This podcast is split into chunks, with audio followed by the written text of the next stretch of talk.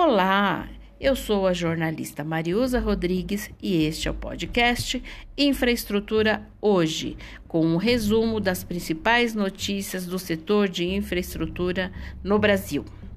Hoje é dia 22 de junho de 2020, semana em que se comemora o Dia de São João. Viva São João, ok? E viva São João!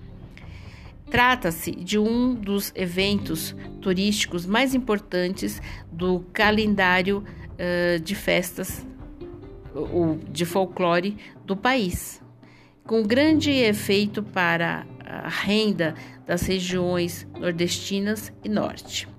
Então, vamos acreditar que o país possa solucionar essa crise sanitária e que muito em breve, no próximo ano, possa voltar à normalidade.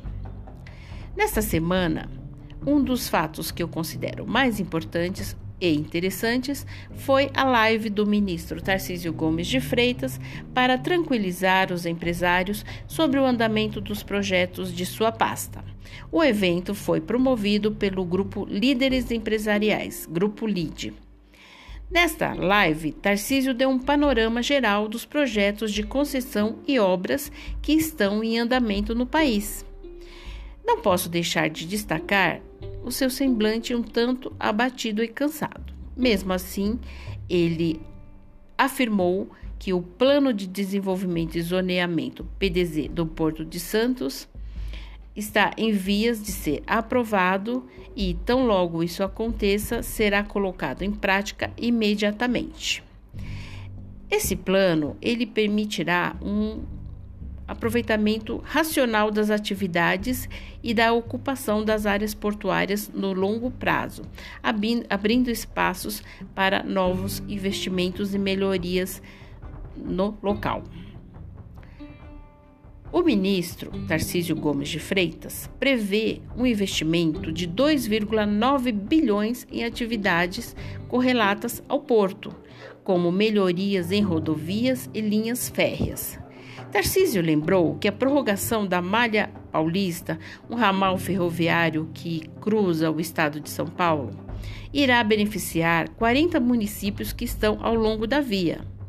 O contrato foi renovado por mais 30 anos na gestão de Tarcísio Gomes de Freitas e consta contrapartidas que injetarão 6 bilhões de reais que serão aplicados na ampliação da capacidade de transporte, em melhorias urbanas, além de gerar empregos e aumentar a arrecadação federal. Somente em outorgas, a União deve arrecadar 2,9 bilhões com essa renovação. Destaca-se ainda que em tempos de pandemia e problemas e dificuldades enfrentados para o fluxo do, das mercadorias, é fundamental que o país possa contar com os ramais ferroviários modernizados.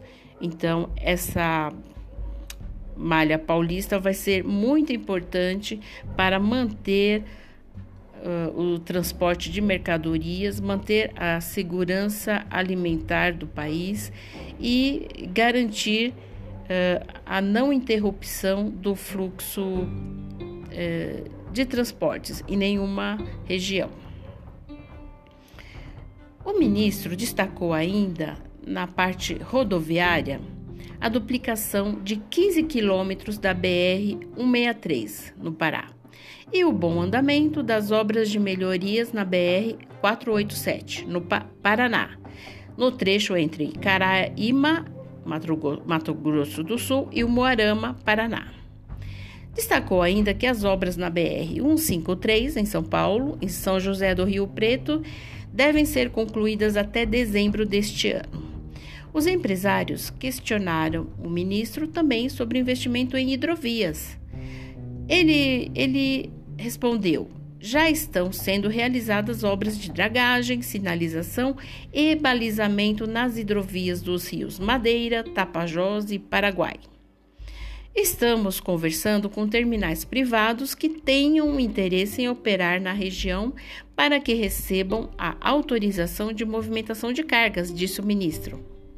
Ele falou também sobre o projeto Pro Brasil, que possui uma frente que busca melhorar o ambiente de negócios com menos intervenção no, do Estado e flexibilização da regulação e legislação. Disse ainda: nenhum investidor estuda nossa legisla legislação para participar de apenas um leilão. Esse é o nosso diferencial. Temos um portfólio de projetos robusto e sofisticado e é importante que todo o setor produtivo nos ajude a construir este ambiente atrativo para investimentos. É, Ressalta-se que o ministro Tarcísio Gomes de Freitas tem feito grande esforço pessoal para demonstrar que o seu ministério continua em atuação à margem das dificuldades políticas enfrentadas pelo governo federal.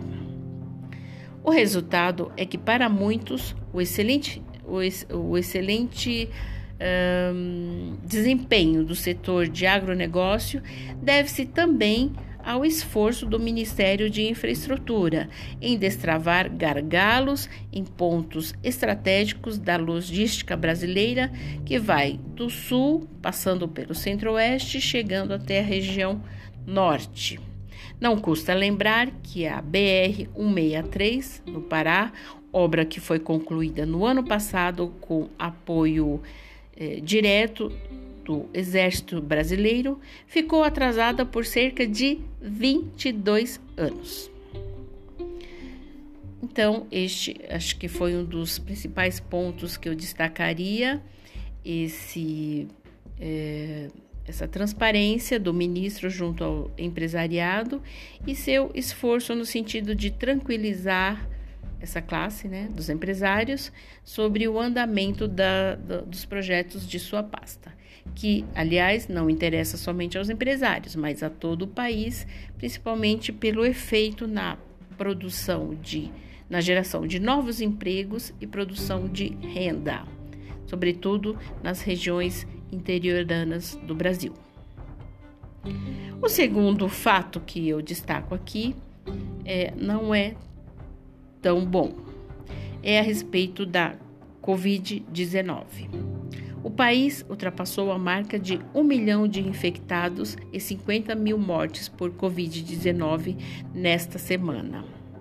E uma das principais preocupações desse problema sanitário que não afeta apenas o Brasil, afeta o mundo todo, é com respeito a, aos povos indígenas. Se todos somos vulneráveis, eles são mais ainda. 332, perdão, sim, 332 indígenas foram vítimas da doença, enquanto 7.208 estão infectados. Diversos líderes uh, anciões já faleceram.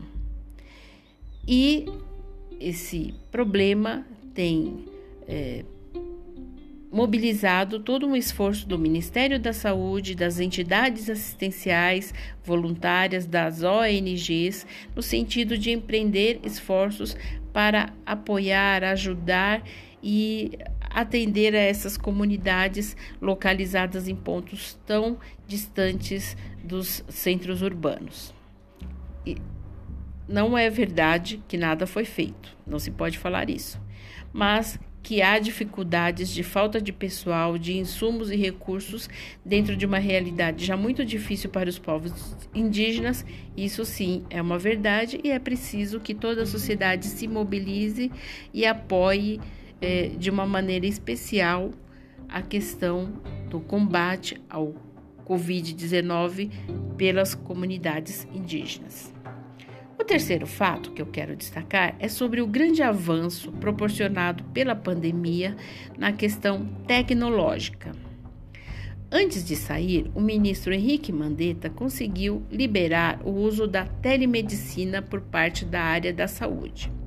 Essa ferramenta é, estava proibida e teve grandes dificuldades né, de ser aplicada por conta de questões corporativistas das classes médicas.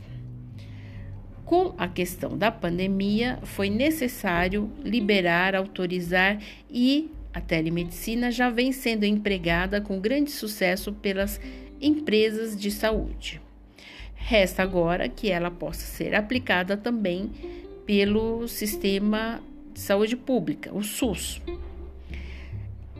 A telemedicina, ela pode ser adotada como teleorientação, com suporte médico à distância para pacientes em isolamento, telemonitoramento, com acompanhamento integral remoto de pacientes que necessitam de super, supervisão médica, e teleinterconsulta, modalidade exercida entre médicos para suporte diagnóstico ou terapêutico. Trata-se de uma das principais revoluções tecnológicas do país, com efeitos ainda não possíveis de serem calculados e que podem ajudar muito, principalmente, inclusive, na questão do apoio às comunidades indígenas. Portanto, este foi o meu resumo semanal aí para vocês e é, destacando que deve se manter o otimismo com respeito a ao futuro do país. Nem tudo está parado, muitas obras estão continuando porque elas precisam ser continuadas. O combate ao coronavírus também está sendo efetuado, evidentemente com problemas, mas é, não, não se pode deixar de destacar os avanços e as conquistas que o país vem tendo, que seja aos trancos e barrancos. Tá ok? É isso, eu queria destacar esses fatos desta semana. Se vocês gostarem, divulguem e na próxima semana tem mais. Obrigada, tchau.